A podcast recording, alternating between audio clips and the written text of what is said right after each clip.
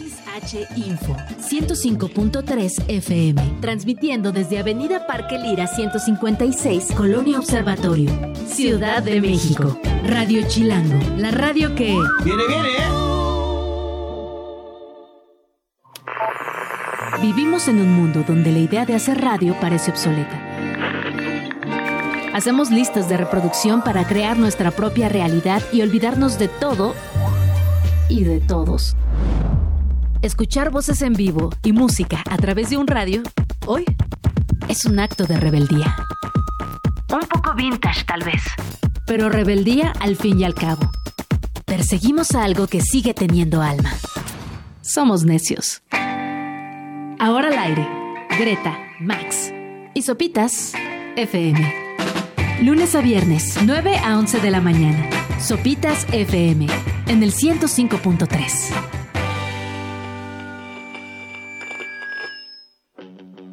Jueves 4 de enero. Estamos por terminar la primera semana del 2024. Buenos días, Gre. Hola Subs, hola Max, ¿cómo están? Con todo, Max. Sí, buenos días, buenos días. Vamos a arrancar con esto de Sonic Youth. Sean bienvenidos a Sopitas por Radio Chilango 105.3 y estamos también en nuestro canal de YouTube. Les damos la bienvenida con esto de Sonic Youth del Goo. Ahí estuvo Cool Thing de Sonic Youth del Woo de 1990 a las 9 de la mañana con 5 minutos en este jueves 4 de noviembre. Ya, 4 de noviembre, ya, yo ya quiero Ya, acabar, acabando el ya. año, ya. Adiós, vámonos, ¿no? Por favor, que se acabe todo. Y es que justo está leyendo este comentario de Oscar Álamo que dice, buenos días, ¿todavía es válido decir feliz año nuevo? Ya lo habíamos discutido, ¿no? Toda esta semana se vale. Yo dije todo enero. Híjole. ¿Y quién, qué, quién- qué famoso decía que hasta el 7? A este, el de Curb Your Enthusiasm. Ah, Enthusiasm. ¿Cómo se llama? Larry David. Ajá. Toda esta semana se vale, creo. Ok. Sí, ya 30 de enero. Ay, feliz Pero a ver, por- pero, ajá, pero, ¿qué tal que yo soy, celebro el año chino? ¿Por qué en febrero no van a decir feliz año? ¿Tú sabes qué animal eres en el, en el Eh, calendario soy chino? un animal, eso no lo tengo duda. Varía, depende a quién le preguntes. Eh, eh, pero este año, ¿de quién, e- de qué animal No, toca? El dragón idea. de madera. Dragón de madera. Órale. Ya. Es todo el dato que tengo. Se pero es el dragón de madera, por si alguien lo quiere tener apuntado. Mm, ok. ¿Tú sabes qué animal eres? En Gallo. gallo. Lo acabo de buscar. Ajá, sí. Si es el dragón, de- el dragón, dice, por lo que trae los de- demás eh, diferentes pronósticos para el resto de los signos. Órale. Uh. A ver, tú qué, a ver, acá viene, a ver, en- a ver. Según yo soy mono. Uh. Yo soy cabra, Cabra. cabra, Anda. órale. Los nacidos en el 80 somos cabra.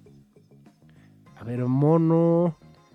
A ver, dice rata, buey, tigre, conejo, dragón, serpiente, caballo, cabra, mono. ¿92? Ajá. Chía, alegre, que naciste en el 92. ¿no? ¡Qué cruel! ALB. Ay, ya. El otro día me dijeron hace 20 años, yo juré que hace 20 años eran los 80 y me di cuenta que hace 20 años son los 2000. ¿Era el 2000? Sí. Y dije, no, ya basta. Órale, sí. Ah, pues mono y cabra son los mismos años. Oh, nah. Ah, caray. Y yo, ¿cómo Sí. crees? ¿Cómo, cómo? Sí, sí. Cabra y moño, mil- o sea, como que se van turnando. Ajá. Y entonces es cabra 1980, 1992, 2004, 2016. Y mono, aquí dice 1980, 1992, 2004, 2016. Y los que nazcan en el 2028. Ok. Órale. Bueno, pues este mono dice, el dragón junto a la rata es el signo que mejor relación tiene con el mono. O sea, este es tu año, Gre. Salimos, salimos porque salimos, dice en el horóscopo. El trabajo en conjunto les permitirá arribar a nuevas galaxias en las que sus planes e ideas materializadas en proyectos darán una gran recompensa a la comunidad. Órale. Suena bien. A ver qué. Órale, el mío está también muy acá, Muy acá. mysterious. A ver qué dice. Dice cabra. el año del conejo no los dejó en paz. Por el contrario, permitió acelerar procesos que estaban estancados. Con espíritu voluntarioso, la cabra sabe dónde estar en el momento indicado. El 2024 sabrá valorar esa disponibilidad, el buen corazón y espíritu samaritano. ¿Eh? Me conocen, cabra. El espíritu samaritano. Te leyeron. Así, buen samaritano. Radiografía de sopitas. Tal cual, tal cual, tal cual. Pero bueno, eh, entonces, yo, o sea, primera semana de enero. Hasta Se- el 7 de enero. Hasta el 7 yo de enero. como hasta el 10 todavía. Porque, a ver, ajá, o sea, porque, a ver, seamos, a ver, mi argumento es, muchas personas, las escuelas, inician clases el 8 de enero. ¿Qué van, vas a llegar ya? ¿Qué pasó, maestra? Sí, sí. Pues no, van a llegar todos el lunes de, ay, bienvenidos mis niños, feliz año, los extrañé. Sí, maestra. bla, bla, bla". Ajá. Muchas Bueno, sí oficinas vale, regresan el 8, el 9, el 10, ajá. O sea, a ver, ¿tú qué vas a ver a tus compañeritos de oficina la próxima semana? ¿Qué vas a ver a Luz y le vas a decir, quítate? ya, ya, ya es 10 de enero. Ya ¿qué no, sin feliz año ni nada. Ajá. No, sí, tienen razón. Yo digo un 10. en 10, un año 15 como de este. enero, por ahí. No, no, 10, ¿Máximo? 10, ya. 10, 15 ya, oh. Estiré demasiado la Sí, liga. ya, ya, ya. ¿No? Este. Y, y ya, pero justo, yo insisto, lo que más me, me conmociona de todo esto es que, ajá, decimos feliz año nuevo, pero está mal decir feliz año nuevo. ¿Por qué dices feliz año nuevo si ya es 15 de enero? Es como, "Güey, Chill. Estoy haciendo felicidad, estoy tirando buena onda. No te carnal". hace daño. Ah, Eso sí, nada, a nadie le hace daño que te digan feliz año, ya. Ajá. Sí, no, no, tampoco te vas a quejar. Ajá, exacto, exacto. Pero bueno, ¿cómo amanecimos hoy? ¿Con qué despertamos hoy? Eh, veo esta noticia que me parece muy relevante y que nadie en el mundo le está dando el seguimiento que merece, que es la historia de Willie Gibson, un adolescente de 13 años que ayer se convirtió en la primera persona en terminar Ah, Tetris. Tetris. Sí. púmbale, púmbale. O sea, y hasta subió el video ahí de cómo se, ¿no? De cómo se le congela ahí el, oh, oh, oh, ¿no? O sea, marcador 9, 9, 9, 9, 9, 9, 9, 9, 9, 9, y de repente es así de, ya, güey, se congeló. Se congeló, llegó hasta el nivel 157, que es cuando el programa dice, ya, no puedo más. Ya no, ya no puedo seguir. Y está muy chistoso el video porque además termina y el niño grita así como, ya no puedo sentir los dedos. Llevo horas aquí jugando. Sí, no, está brutal. Respe respetos a ese chico de 13 años. ¿Tú jugaste Tetris? Todos hemos jugado Tetris, ¿no? Yo en algún jugado momento. Tetris. La verdad. Muy bien. Ahí va. Ahí va. Muy bien. ahí va. No, no, qué bueno. ¿Y viste la película? No, la de. la de Taron Egerton. Ajá, ¿no? sí. Sí. Dicen que es muy buena. Yo, yo Sobre la creación de, de, verla. Tetris, no sí. de Tetris tipo Super Mario Bros. o Barbie, no, sobre la creación. No he tenido oportunidad de verla, pero sí, dicen que está Dicen buena. que es muy, muy buena. Eh, y sí, todos hemos jugado Tetris. Sí. Soy malísimo, o sea, nunca voy a competir no, con no, este no, es chavito, el pero de la claro, sí. viborita de Nokia, ¿no? Pues entonces en algún momento también le... Ah, bueno, la viborita de Nokia sí, era muy divertida. Muy bien. Pues vamos con una canción.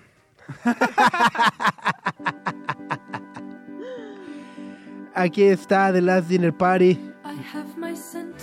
Aquí está The Last Dinner Party, este quinteto de chicas que están por editar su álbum debut en el 2024, uno de los actos que más nos entusiasman para este año que feliz comienza.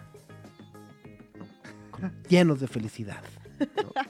Eh, gracias a todos los que ya se están reportando, Lore Ochoa, Antonio Delgadillo, Ángeles Martínez, Dar- Darren Ball, eh, dice Ángel Romero, un saludo desde la Jusco. Putz, ahí sí debe estar Suerte con el frío. chicles, ¿no? Ajá. Debe de estar bastante bueno. Eh, otra de las notas con las que despertamos el día de hoy, bueno, y nos fuimos a dormir ayer, es, eh, y, y ya lo decíamos, es el primer chismecillo del año. La revelación de los documentos del caso de Jeffrey Epstein, eh, liberados ayer por la tarde-noche por una juez de Nueva York. Son más de 950, 940 y tantas páginas por ahí.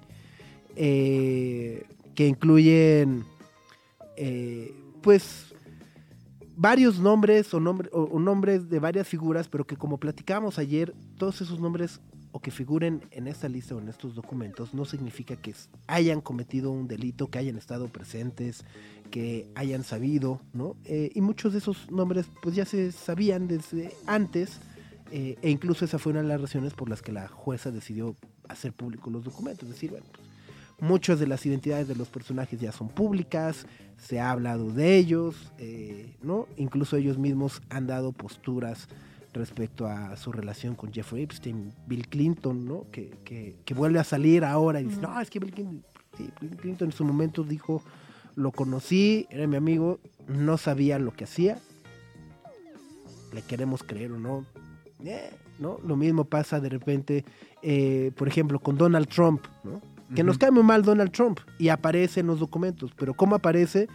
Pues aparece simplemente a través de un testimonio donde dice una persona interrogada que iban a Nueva York y que no podían aterrizar en Nueva York por mal tiempo y entonces que Jeffrey Epstein dijo, ah, pues vamos a Atlantic City, le voy a hablar a Trump para que nos reciban en el casino. O sea, es de la mención de Donald Trump en los documentos de Jeffrey Epstein. Entonces, es, me parece que, de entrada, poder revisar 943 documentos con el nivel de detalle que requiere, pues lleva tiempo, Exacto.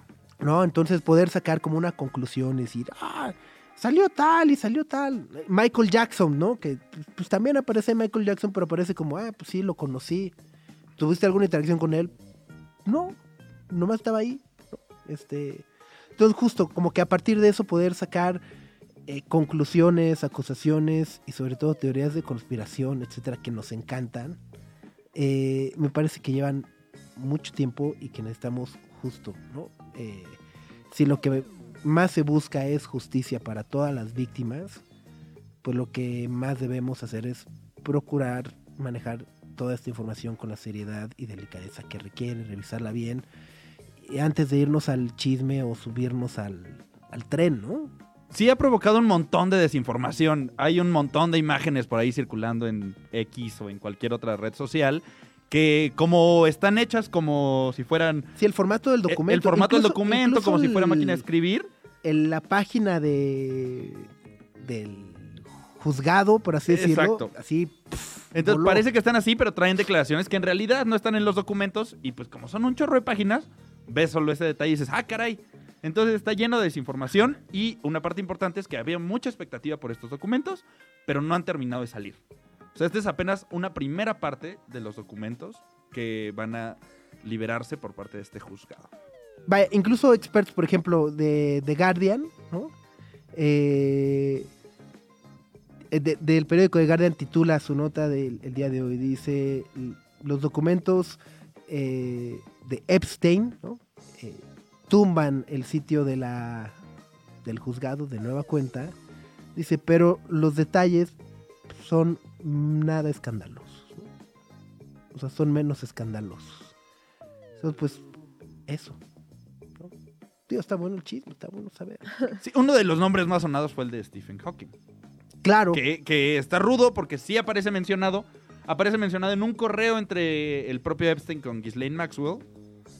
Aparece ahí su nombre como emberrado en las acusaciones, pero no se sabe en realidad ningún detalle de nada. Incluso Epstein dice que no estaba. sí, ¿no? sí, En o este sea, correo. justo en el Con una correo, ortografía terrorífica, por cierto, pero esa parte ya no. en el no correo dice, pues, diles que él no estaba, ¿no? Ajá. Entonces es, es uno de los nombres más sonados y, y se ha platicado mucho de el físico. El físico. El físico. No, era No, físico. sí. Ajá, sí, sí, sí, sí, sí, sí, sí. Científico. David Copperfield, también por ahí, ¿no? Este, pero bueno, pues ahí está, justo.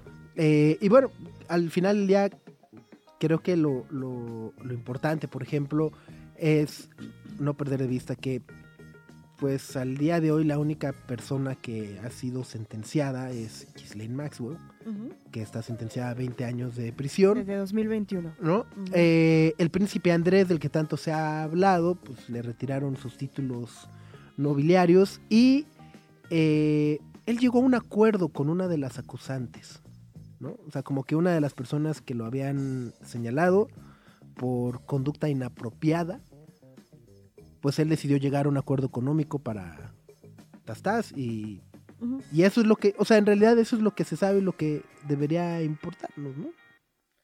Creo yo. El resto es chisme, Pati. El fíjate, Pati. Sí, totalmente. Pero bueno, hoy de qué vamos a hablar, además del chisme. Ajá, todos nos encanta, todos nos encanta. Aceptémoslo. Eh, pero bueno, hoy vamos a estar platicando con Laura Sánchez Ley y Emanuel Neubayer. Ellos quieren eh, compartir.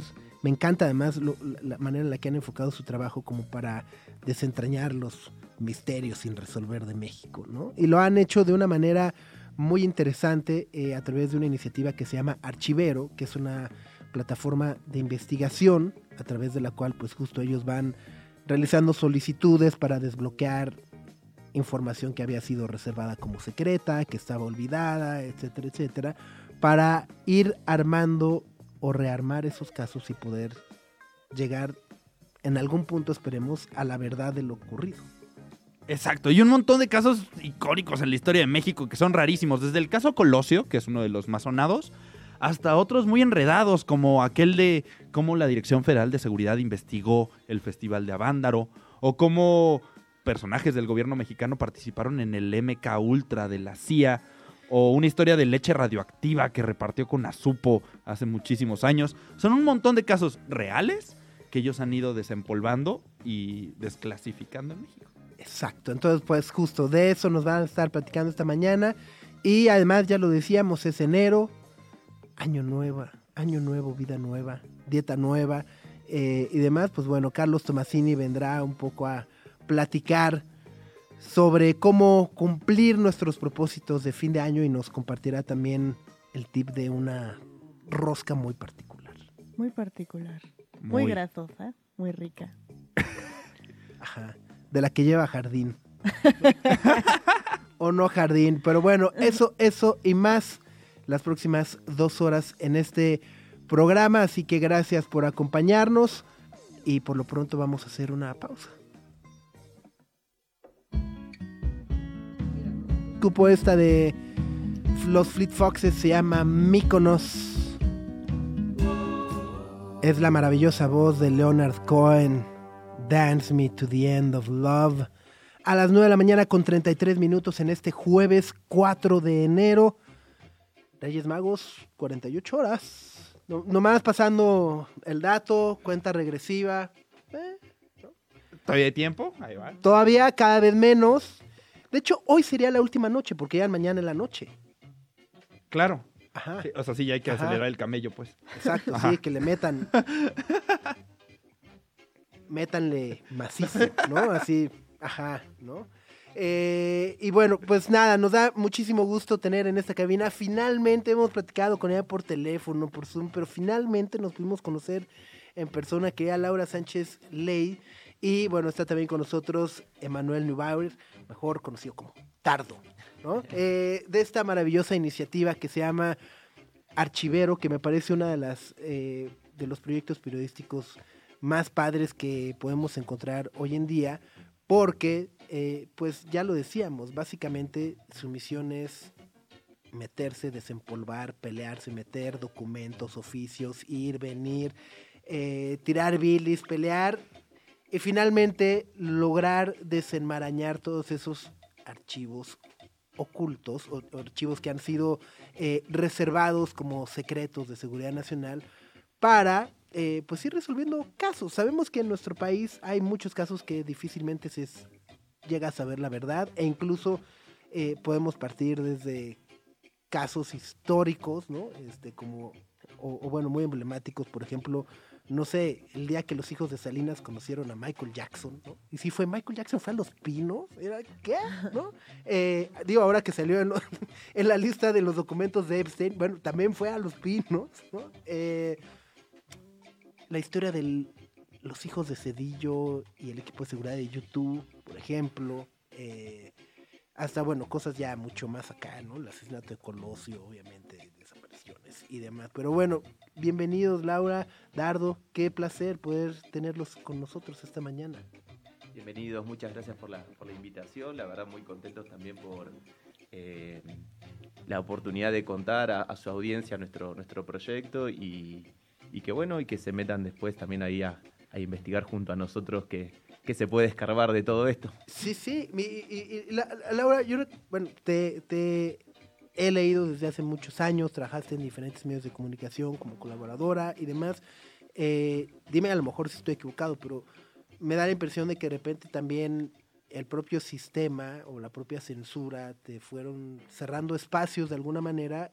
¿Cómo llegas eh, a la idea de decir de, pues voy a armar mi archivero y justo voy a empezar a hacer lo que sé hacer y para lo que soy muy buena, que es trabajo periodístico y a desempolvar eh, casos icónicos que, bueno, vaya, personalmente el trabajo que has hecho con el caso de Colosio, o que han hecho con el caso de Colosio, me parece espectacular. Claro, Max, Sofitas, Greta, muchísimas gracias por la invitación. Eh, pues mira, realmente eh, el tema es el siguiente.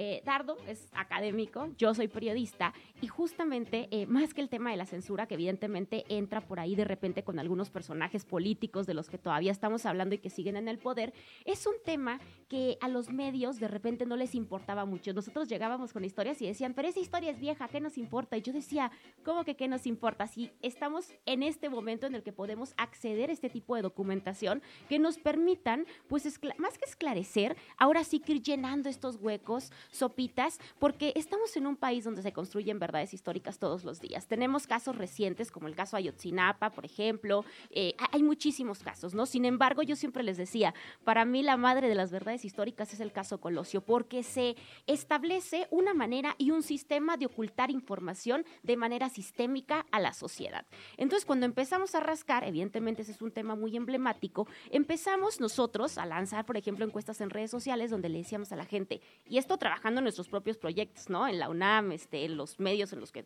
colaborábamos, empezamos a preguntarle a la gente, ¿a ti qué historia te gustaría conocer y que crees que realmente no sabes nada, ¿no? Y empezaron a salir muchos temas, ¿no? Que si la leche radioactiva, que si el cobalto 60, que si las sectas, bueno, entonces nos dimos a la tarea, tenemos un año y medio haciendo esto, de empezar a investigar en archivos históricos, pero también a desclasificar. ¿Qué es desclasificar? Ahora sí que es meterte en un proceso legal, como si fueras abogado, pero desde el lado de la ciudadanía, donde tú le exiges a las autoridades a través de este proceso que te den esa información. De tal manera que empezamos pues a abrir un montón de documentos súper interesantes que nos empezaron a llenar estos huecos, por ejemplo, Sopitas. O sea, imagínate lo siguiente, ¿no? Siempre escuchamos de la leche radioactiva, que si sí, que si no, que si con azupo, que si nos dio. Sí, Cuando abrimos el archivo nos dimos cuenta de cantidades, que las autoridades fraguaron un plan para mezclar seis costales limpios con uno radioactivo. Entonces,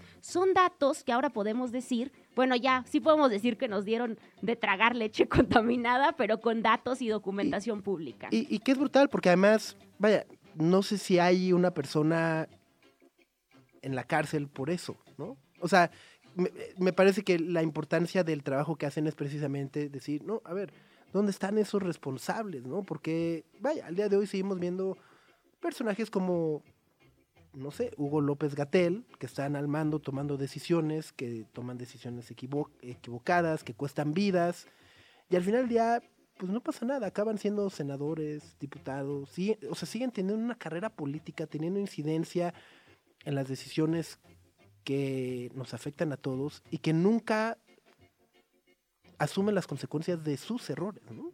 Claro. Sí, la, la verdad que ahí también hay un proceso, bueno, judicial que nosotros nos encargamos de exponer y después... Sí, sí, tendría que seguir, Tendría ¿no? que seguir. Pero también nuestro, nuestro interés es poder ir, ir más allá del mito. De esto de que uno a veces ve en YouTube los icebergs de, la, de, la, de los famosos, de la vida política, todas estas cosas. Y nosotros la verdad no queremos quedarnos en el, en el mito popular, sino de a ver qué hay de verdad sobre esto, qué se investigó, qué hizo la justicia, qué hizo el poder político. Y es ahí donde nosotros encontramos creo que nuestra, nuestra valía del, del trabajo que hacemos. No quedarnos solamente en lo que me contó alguien o lo vi en YouTube, sino de esto es lo que se hizo. Y acá tenemos el expediente donde se queda plasmada la investigación realizada. Está maravilloso, es Archivero Expedientes. Estábamos platicando con Laura Sánchez Ley y Dardo justo sobre esta plataforma que de verdad, si pueden entrar háganlo. En, eh, se van a encontrar un sinfín de historias que dices, te cae. O sea, yo, por ejemplo, desconocía y leía esta de la historia de los nazis en México que involucró a un histórico dirigente del PAN, ¿no? Este, los científicos mexicanos que formaron parte de proyectos de la CIA para manipular mentes, cámara, ¿no? Eh, bueno, los espías latinoamericanos que trabajaron para Rusia. eh, eh, Hay, una que, que a mí me encanta que investigaron y encontraron que sigue completamente abandonada y es la muerte de Chalino Sánchez. Sí, ese caso es muy interesante porque fue uno de los, uno de los primeros que, que, dedica- que nos dedicamos a, a investigar. Y dijimos, bueno, a ver, desde 1992 del asesinato hasta la fecha, uno diría la justicia ha avanzado, a pesar de no llegar a, una, a un fallo, pero nos encontramos de que nos dicen, no, todavía estamos investigando y el caso se clasifica como secreto, entonces todavía no se puede develar dónde quedó la causa judicial, en, qué- en qué, en qué estamento está. Y ahí nos dijimos, si desde 1992 hasta la fecha todavía sigue abierto el caso y no se solucionó, entonces, ¿qué está pasando? ¿O está dormido en algún cajón? ¿Está dormido en algún Seguro. expediente?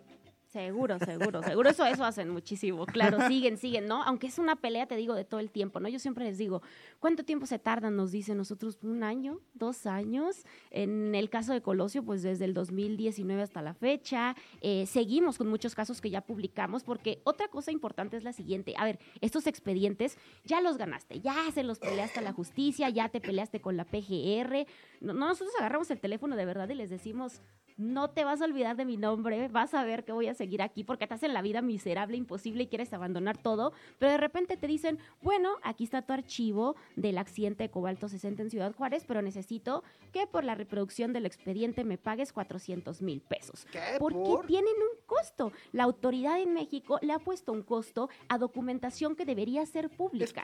pu- pues en realidad es pública, ¿no? O sea, no- básicamente se están cobrando como si fueran derechos de autor, ¿no? La reproducción pública de esta obra es, perdón, pero el perito no es un artista, está haciendo un trabajo por el que le pagamos todos, ¿no? Tal cual. Uno de los últimos, por ejemplo, fue el expediente de todo el mundo sabemos quién es, la famosa vidente La Paca, que te lo prometo que hemos ido desclasificando de 100 en 100 hojas, porque la primera vez que lo desclasificamos y ganamos el proceso para que se abriera este documento y todo el mundo conociera la historia real del tema de la vidente, de la osamenta, de Muñoz Rocha, nos dijeron son 600 mil pesos. Ustedes son, tienen que pagar 600 mil pesos. Entonces nosotros le dijimos, ah, vale, pues entonces vamos a empezar a pagar la digitalización de 100 en 100 hojas. Ahorita este, ha empezado a salir información muy interesante, pero te puedo decir que en tres meses nos han entregado 300 hojas.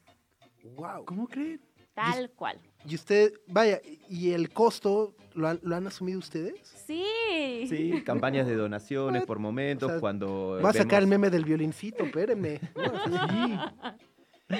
Sí, eh, la verdad que es eh, un malabar. Estar viendo de dónde conseguir recursos, quién nos puede apoyar, eh, recursos propios, ahorros.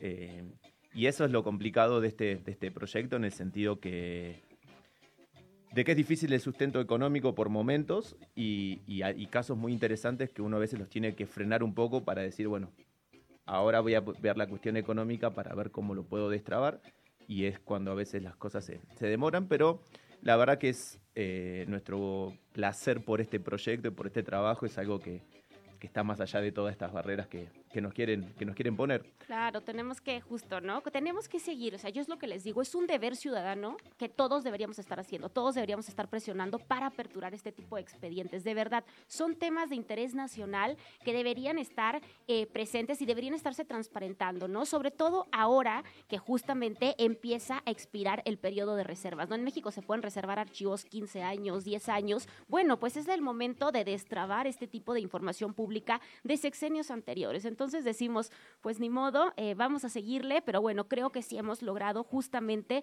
pues dar con grandes historias y finalmente pues tumbar mitos que han estado, como decía Dardo, en el imaginario de la gente 40 años, ¿no? Como el tema del cobalto 60, donde logramos localizar sobrevivientes y sobre todo donde tu- tuvimos acceso a registros médicos que revelaban que contrario a lo que dijo las autoridades sobre que no había habido ningún enfermo, pues teníamos listas de enfermos con enfermedades irreversibles para toda la vida y con falta de rastreo eh, de pacientes que, su- que sufrieron contaminación radioactiva.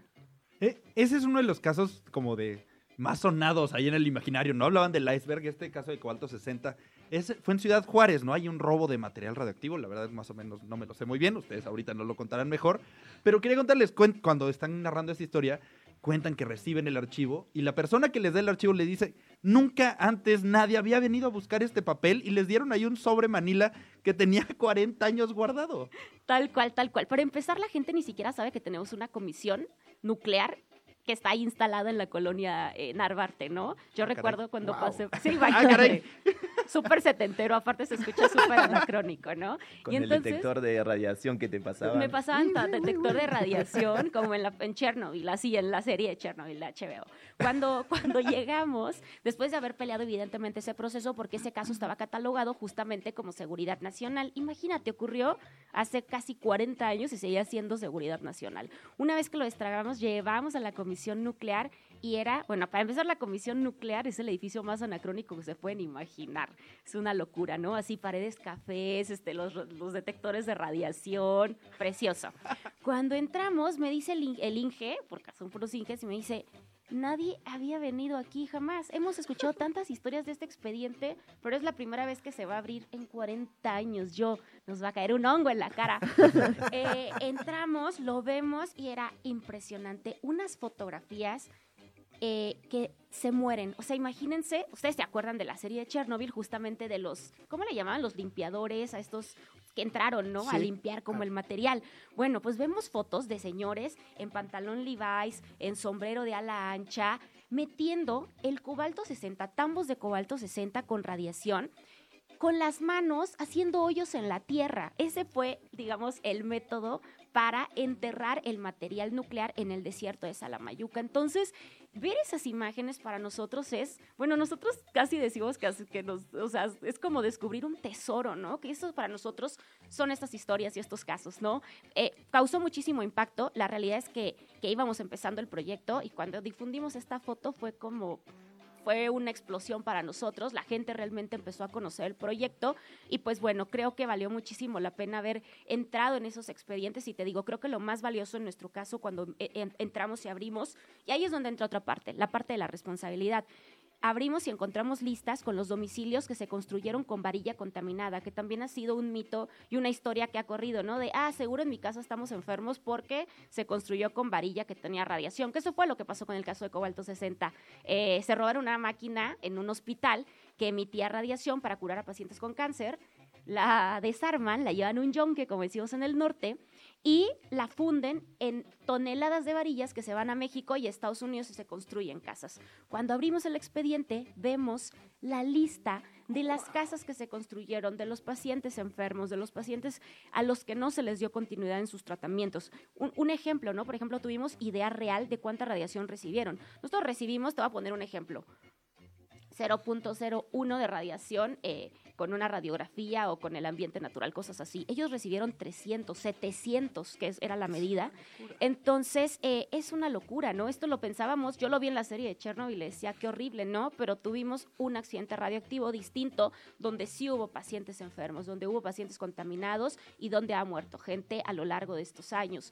Teníamos esas listas y decíamos, yo no puedo difundir este material porque imagínate el caos que crearían estos archivos también, ¿no? Eh, lo que hicimos o lo que tratamos de hacer en este tipo de casos, pues es pasárselos a expertos, ¿no? En este caso hablamos con gente eh, de la de, área de el área de la UNAM que trata el tema de energía nuclear, por ejemplo, pues para que ellos determinen también qué tipo de- de cosas hacer con estos materiales, ¿no? Que son muy importantes. Wow. Estamos platicando con Laura Sánchez Ley y Dardo de Archivero, esta plataforma eh, periodística que justo busca dar luz a todos esos expedientes y casos perdidos que se han quedado enmarañados en la historia de nuestro país. Vamos a escuchar una canción, esto es de MGMT, se llama Bubble Dog. Y regresamos. Greta, Max y Sopitas en el 105.3 FM. Estamos de vuelta en Sopitas por Radio Chilango 105.3 con Laura Sánchez Ley, Dardo, creadores de archiveroexpedientes.com o archivero, donde puedan encontrar un sinfín de historias, eh, pues iba a decir ocultas, y que justamente ahora ya no son ocultas por el trabajo que han hecho en desclasificar eh, archivos, documentos, investigaciones, etcétera, etcétera, etcétera. Justo lo decíamos, desde casos a lo mejor tan icónicos como el asesinato de Luis Donaldo Colosio, hasta algo un poco que hoy en día podría parecer absurdo, pero es la preocupación que en su momento causó en el gobierno el Festival de Vándaro. ¿no? Sí, sí, sí. Es un festival de rock, de música, que de verdad estuvo en el foco de la, la, la policía. ¿no? Digo, uno, uno analizándolo con, con el tiempo ve de que justamente era una época de represión a- al movimiento juvenil, al movimiento estudiantil y como que en cierta medida diría, bueno, si el Estado se metió de, de lleno a investigar a los movimientos estudiantiles, ¿cómo no va a ir en el foco del principal festival de rock donde se van a reunir estudiantes de, de- y jóvenes, bueno, de, de toda la ciudad y, y de grandes partes del país?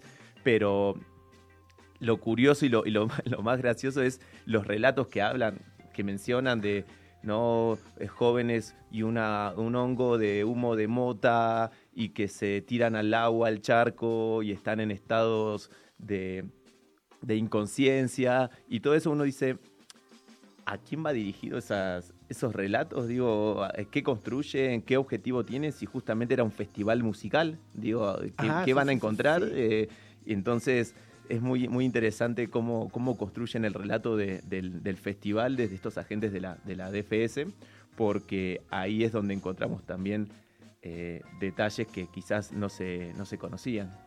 Completamente. Es de verdad maravilloso el, el trabajo que hacen y justo creo que hay, un punto importante que es también la importancia que tiene el apoyo que podamos dar como audiencia eh, siguiéndolos. Veo que tienen también ahí como un este pues, dona- ¿no? de donativos porque justo también el trabajo que hacen es muy valioso, pocas personas lo hacen, ¿no? Eh, y creo que Laura mencionabas algo bien importante, ¿no? También desgraciadamente hoy en día los medios de comunicación, eh, la inmediatez obliga a que pues casi nadie quiera dedicarle tiempo y recursos a tratar de desenmarañar el pasado y tratar de explicar y entender por qué hoy ocurren o siguen ocurriendo cosas como las que ocurren, ¿no? A lo mejor, Claro. digo, desgraciadamente, y estoy, puede que esté exagerando, pero a lo mejor es año electoral y estamos acostumbrados tristemente a que en los últimos años electorales muchos candidatos son asesinados.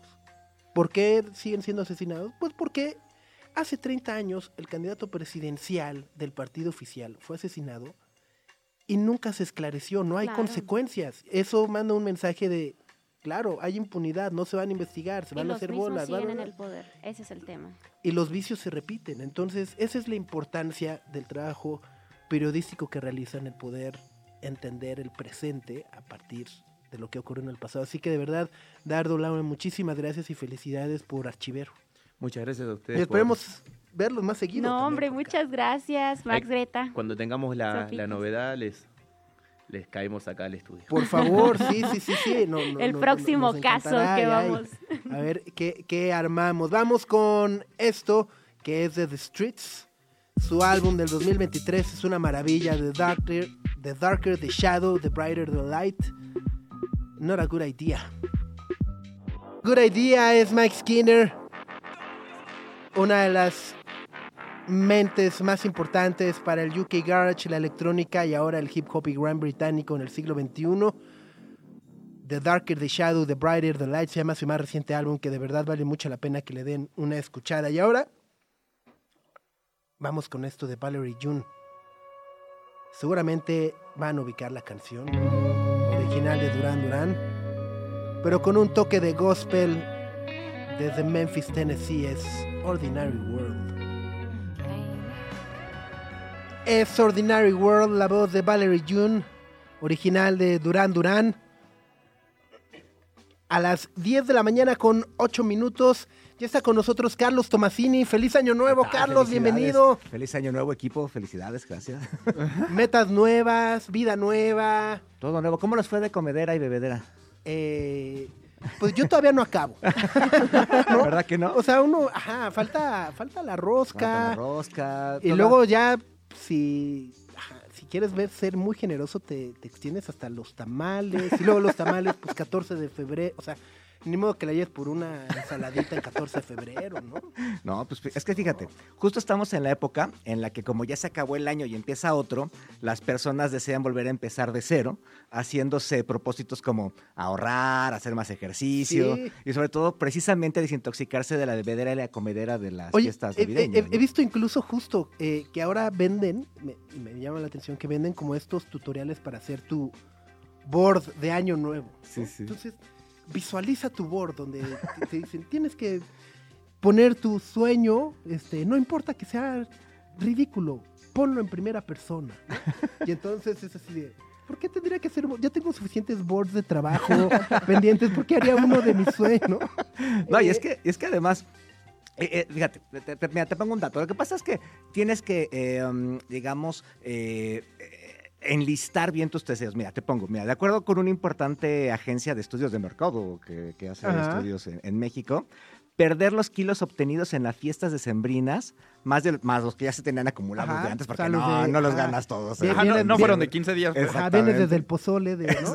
Exactamente, y de los taquitos. ah, Continúa siendo uno de los propósitos de 66% de los mexicanos. O sea, en este momento, este, casi 7 de cada 10 personas quieren bajar de peso O sea, de lo- los kilos que ganaron en la. en- en Somos las 120 fiestas. millones, es decir, 80 millones Más de mexicanos, por ahí estamos Queriendo. a dieta. Por eso si usted va y al, al súper y no hay lechuga, es, es 3 de enero. O sea, Es- pero eh, el objetivo de la dieta es bajar lo que ganaste, más no decir, ah, una vida saludable. Ah, no. voy a bajar no. de peso, ¿no? O sea, No. solo es los 5 kilos que gané en diciembre, los quiero bajar Mira, con esta dieta. Yo y lo, ya. que, yo lo que he visto es que hay dos metas. Una, Ajá.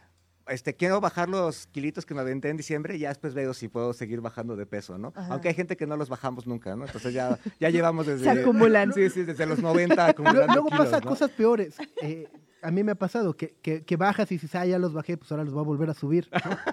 Dices, ah, O, me o voy a al fin, echar o esto. al fin ya los, los, los volví a subir, Ya pero al los fin los bajé, bajé fácil ajá, otra vez, ¿no? Pues Exacto, eso, ya. Eso, ya eso no jamás ocurre, pasa. Ya no ocurre. Oye, pero además eh, viene este eh, fenómeno, tendencia, que también mucha gente ha empezado a adoptar en los últimos años, que, que le llaman el dry January, ¿no? El, el- el- el- Enero seco. Enero seco, eh, que ayer, ayer lo platicamos rápidamente. Me parece que eh, quien lo popularizó, no va a decir que lo inventó, fue Gwyneth Paltrow, ¿no? En. Estados Unidos eh, hace algunos años, rato, con, sí. con su plataforma Whoop de salud y bienestar, según ella, ¿no?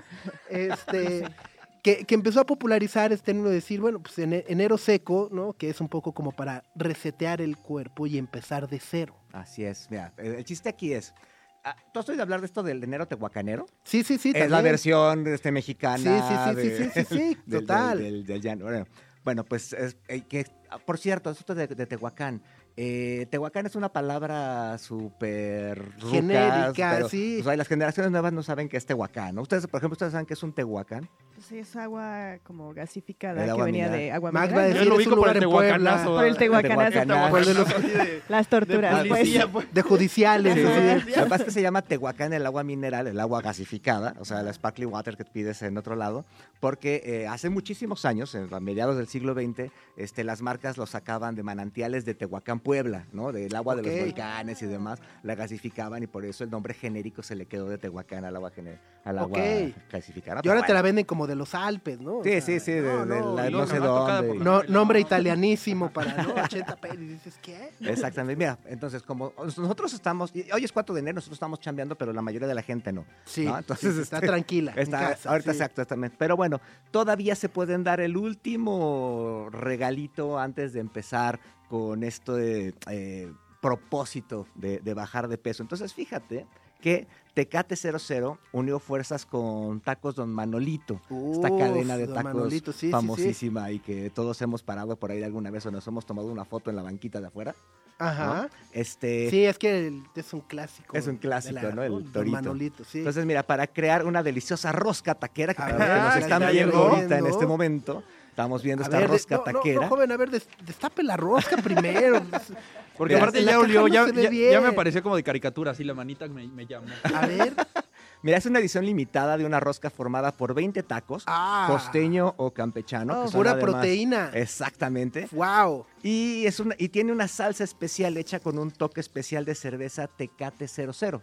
Ah, la, la, o sea, la carne está marinada. Eh, tú la, o sea, la, la- la carne viene normal, pero trae, trae al centro una salsita. Ah, la salsa es la que está- con, con Tecate 00. Entonces ya te lo para que lo pruebes. Y además, pues bueno, en vez de pedir un tehuacancito en vez de la Entonces- chelita, pues todavía te puedes tomar una chelita porque con Tecate 00 tienes el sabor del alcohol, pero sin, sin, sin culpa, sí, ¿no? sí, sí, sí, sí, eh, justo, sin, sin, sin alcohol y sin culpa, ¿no? El- sabor de la chela tal cual, ahora sí que para todo el mes de enero, ¿no? O sea, para que le entre. En, en tu, en tu- en tu, eh, para que tu lunes, te- tu, tu enero tehuacanero, pues sea también ahí con, con chelero, ¿no? Entonces, mira, la rosca viene acompañada por cuatro latas también de, de Tecate 00, que tienen todo el sabor de cero alcohol, todas las pers- y todas las personas merecen empezar con sus propósitos sin abstenerse del sabor de la cerveza, ¿no? Como decías, y bueno, así puedes empezar el año dándote cuenta que cumplir tus propósitos sabe bien, ¿no? Este combo, para los que quieran comprar, eh, es que de verdad, si lo están viendo, además huele huele súper rico a esas horas de la mañana, se antoja. Este combo de rosca taquera eh, con, con cuatro latas de Tecate 00 va a estar disponible a partir de hoy, 4 de enero, hasta el 7 de enero. O sea, todo el fin de semana tienen para pedir esta rosca por 699 pesos en las sucursales de eh, las taquerías eh, Don Manolito. Oye, y se puede pedir así por plataforma para que, Exactamente. Así para que llegue a la casa. Así como ¿no? nos llegó ahorita a la, a la- Ajá. a la cabina. Este, mira, para quienes no quieran salir de casa, todavía pueden, la pueden solicitar en, a través de Uber Eats por 799 pesitos.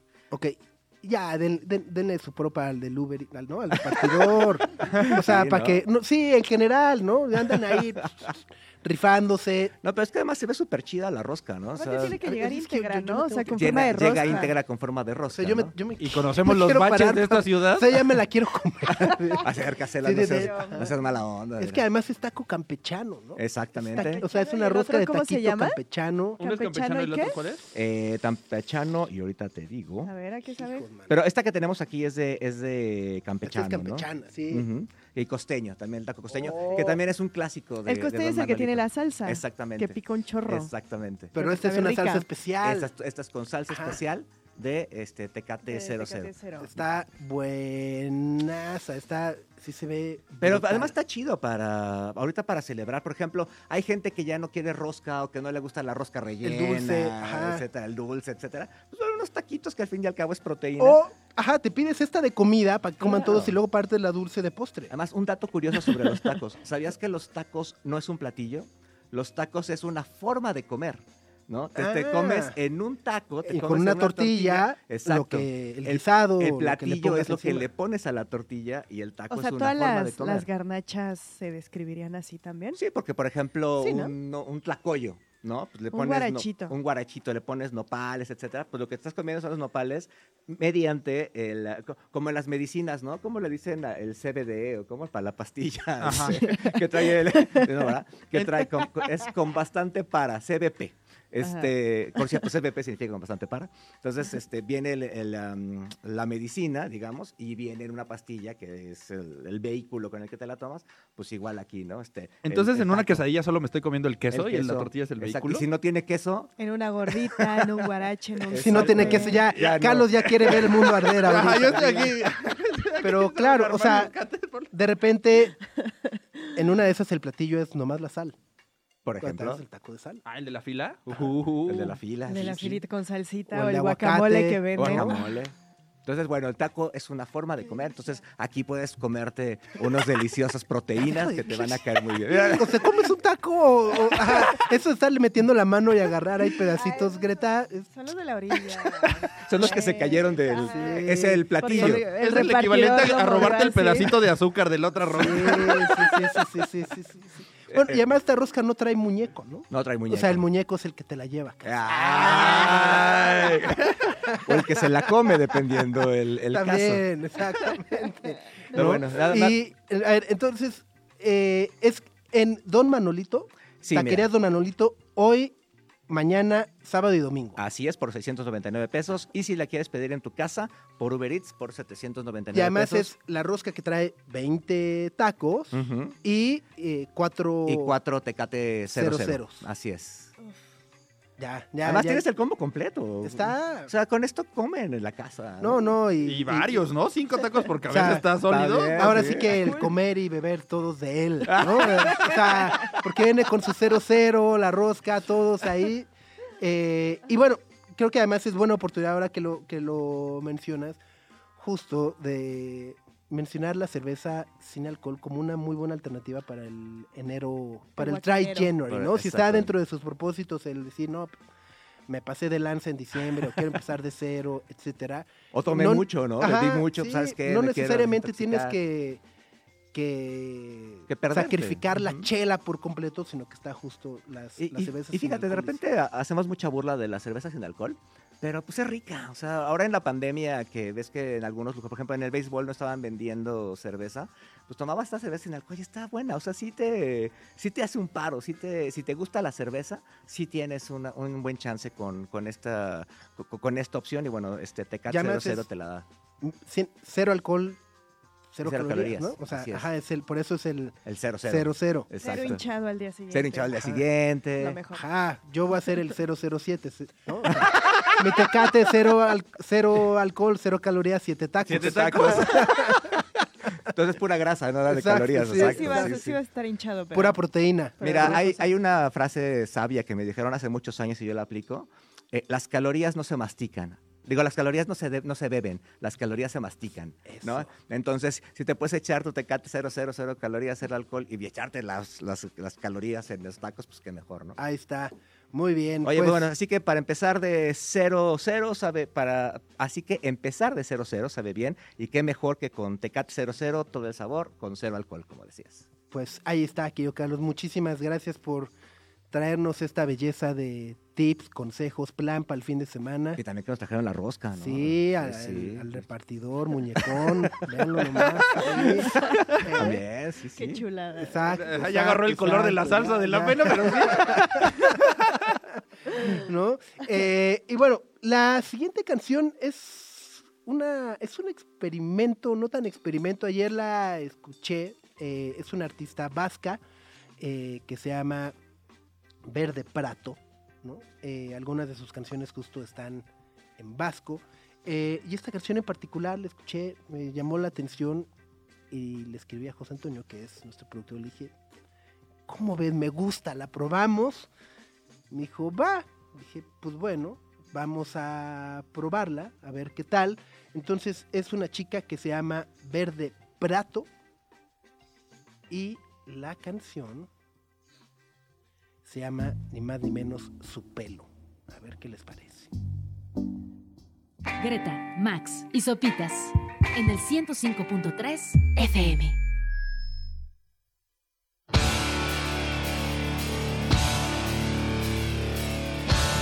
Es Rage Against the Machine, Zach de la Rocha, Tim Comerford, Tom Morello y Brad Wilk, que en los últimos días anunció que nunca más volverá a tocar en vivo Rage Against the Machine. Eh, Habían cancelado unas fechas Sí, el año la- pasado por el accidente que tuvo este Zac de la Rocha, ¿no? Entonces estuvieron de, eh, ¿cuándo van a volver a programar todas esas fechas? Y fue de, Nel, ya no, jamás, no volveremos a tocar en vivo. ya veremos. Ya veremos, ya veremos. bueno, porque además, justo, eh,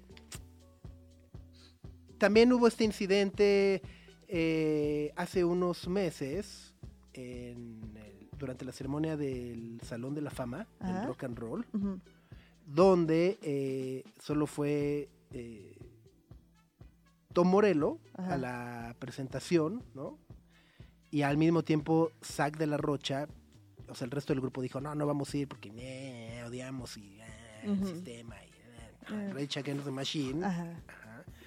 Y eh, pues justo, eh, Tom Morello fue, aceptó el premio, dio el discurso en representación, mientras Zack de la Rocha pues estaba ahí protestando y en marchas, etcétera, etcétera. Habrá Entonces, sido o sea, como que hay, como que hay justo ese tipo de eh, desencuentros, ¿no? Pues puede ser. Sí, sí. eh, y justo, o sea, pues, tal cual. Pero Tom Morello siempre ha sido como muy abierto, ¿no? A, No tan antisistema como el SAC. Sí, sí, como el SAC. Como el, Como el SAC. mi compa el SAC. Sí, entonces, bueno, pues eh, justo a- a- ahí está. Esa es la, la nota más reciente sobre Rage Against the Machine. De acuerdo con Brad Wilk, pues dice que las fechas pendientes, pues Se quedarán ahí ya, que por no va a siempre. ser y que no volverán a tocar en. Pues, ver. Hubiera estado cool, ¿no?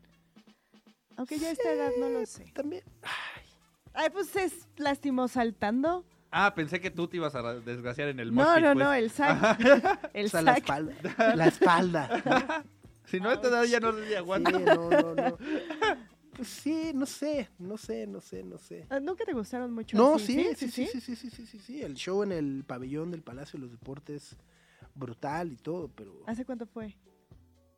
Uf, ¿2000? The Battle of Mexico City. Se, se grabó hasta un DVD, ¿A poco? que no sé si incluso si está en alguna plataforma de streaming o, o no. No sé. Eh, pero fue con el álbum The Battle of Los Angeles, Ajá. que ese concierto aquí en México fue The Battle of Mexico City. Es una película de 2001. Ahí está. Entonces, Palacio de los Deportes de México el 28 de octubre del 99. Ah, pues ahí está, sí. Sí, Ahí sí, está. Sí, sí, sí, brutal. Brutal, brutal, brutal. Yo creo que debe ser incluso hasta uno de los mejores conciertos en la historia de la Ciudad de México, Así de plano. o de los más icónicos. Creo que salvo Ajá. este pues que fue en el pabellón. Ya es que el pabellón es bien Sí, difícil. ya o- Es odiamos el. Ah, Es pabellón. difícil el pabellón. Entonces como ay, ajá. Ajá. Pero bueno, pues ahí está. Quien estuvo ahí, pues seguramente hoy ya le dolerán las rodillas y estará como saca de la rocha con las piernas lastimadas, ¿no?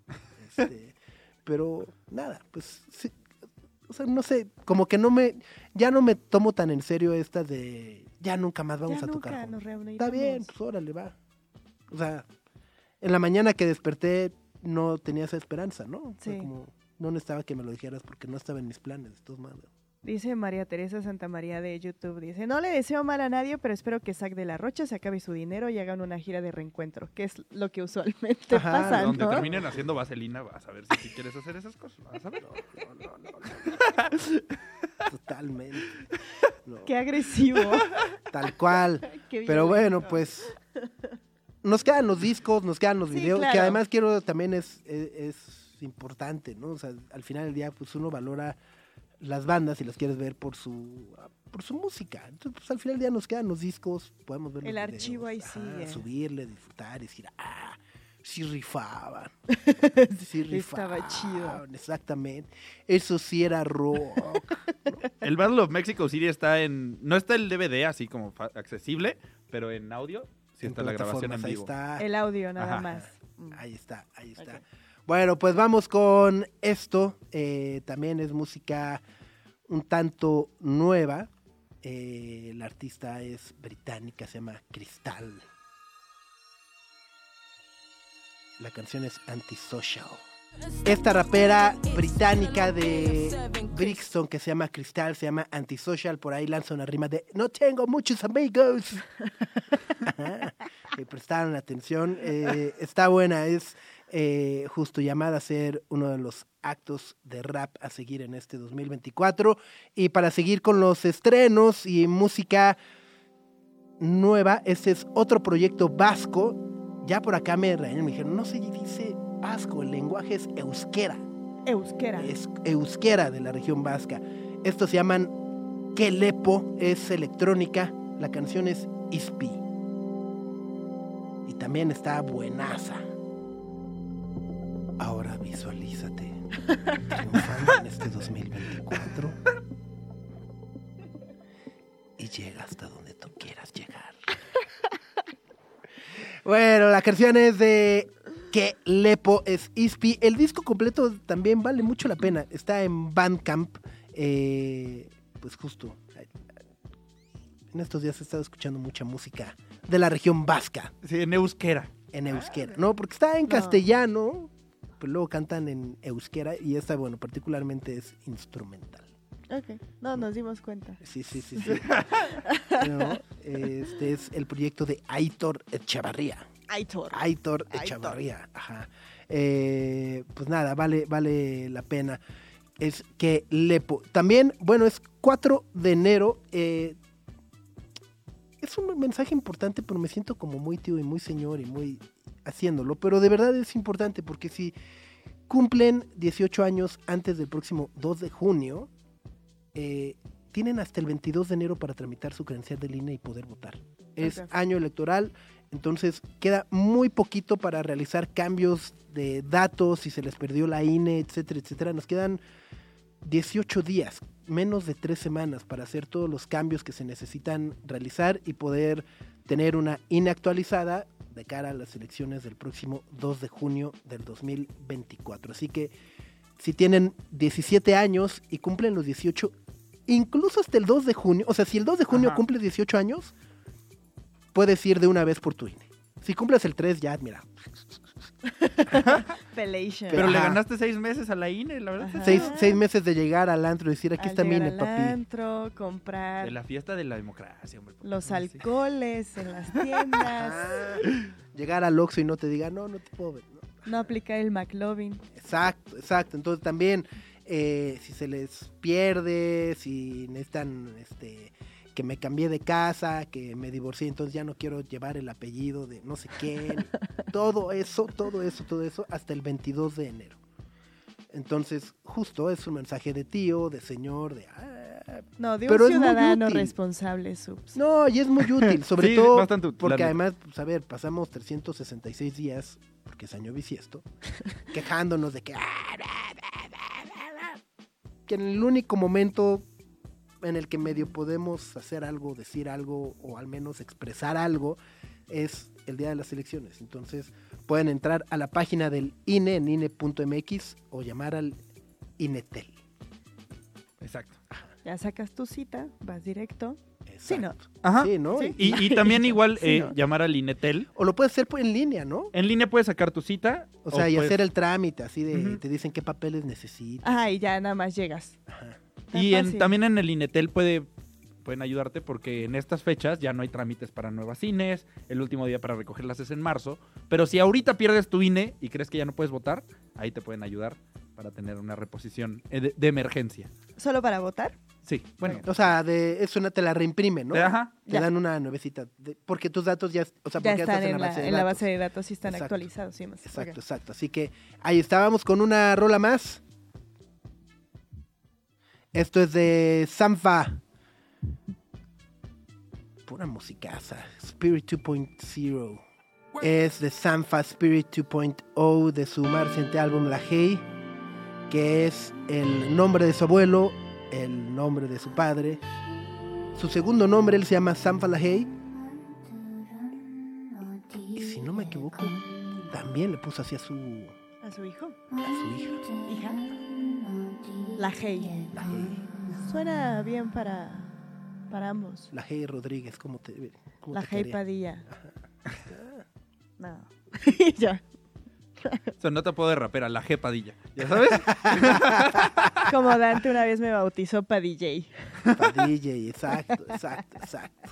No, bueno, pues momento de despedirnos por este jueves, Gre, muchas gracias. Y muchas gracias a todos los que nos acompañaron este jueves. Ya nos escuchamos mañana para cerrar la semana de manera oficial, esta primera semana de enero. Así es, Max. Que tengan un bonito jueves. Ya vayan preparando, ya es hora de entrarle a las roscas, ahora sí. Entonces, hoy, hoy ya no hay eh, Thursday Night Football, ¿no?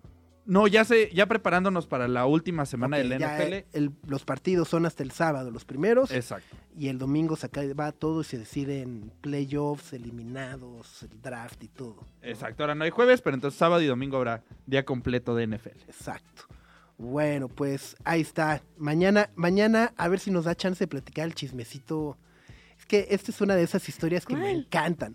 No, no sé si vieron el crucero de Royal Caribbean de nueve meses. ¡Qué gran historia! Es subirte a un crucero nueve meses. Ajá. Zarpó hace tres semanas. Uy, ¿Qué Ya- van a ya ocurrir? es un caos. Nueve meses arriba de un barco con las mismas. Es un. Ajá. Entonces Ya empieza a ver ahí así genial. de. Pero un caos. Ajá, O, o sea, o no, caos. no ha habido como asesinato ni nada, pero la gente ya se peleó, ya se hicieron como facciones al interior de este crucero de nueve meses, ya se les inundó. Un día se les acabó el vino porque traía alcohol ilimitado este crucero de nueve meses y casi se arma la revolución. No, no, no. Excelente la historia Exacto. del crucero de nueve meses. ajá, el crucero de nueve meses es algo que. ajá, con calma mañana, así. Ajá. ¿no? Así que traigan el chal, amigas, amigos. Este, porque va a estar bueno. Gracias, Ma Barbosa, Iván Reynoso, eh, Lo, Lore Ochoa, por supuesto, Oscar Álamo, Sandra Tapia, Huicho, Ángel, bueno, todas las personas que nos acompañaron en YouTube. Ahí se queda. Y pues nos vemos mañana a las 9. Gracias, Ale, gracias, José Antonio. Vamos a un corte. Y se quedan con China Jaramillo. Adiós. Nuestra atención vive en muchos sitios de manera simultánea. Ya puedes desconectarte de este. Sopitas FM. Lunes a viernes, 9 a 11 de la mañana. Radio Chilango, 105.3 FM. Radio Chilango. La radio que... Viene, viene, ¿eh?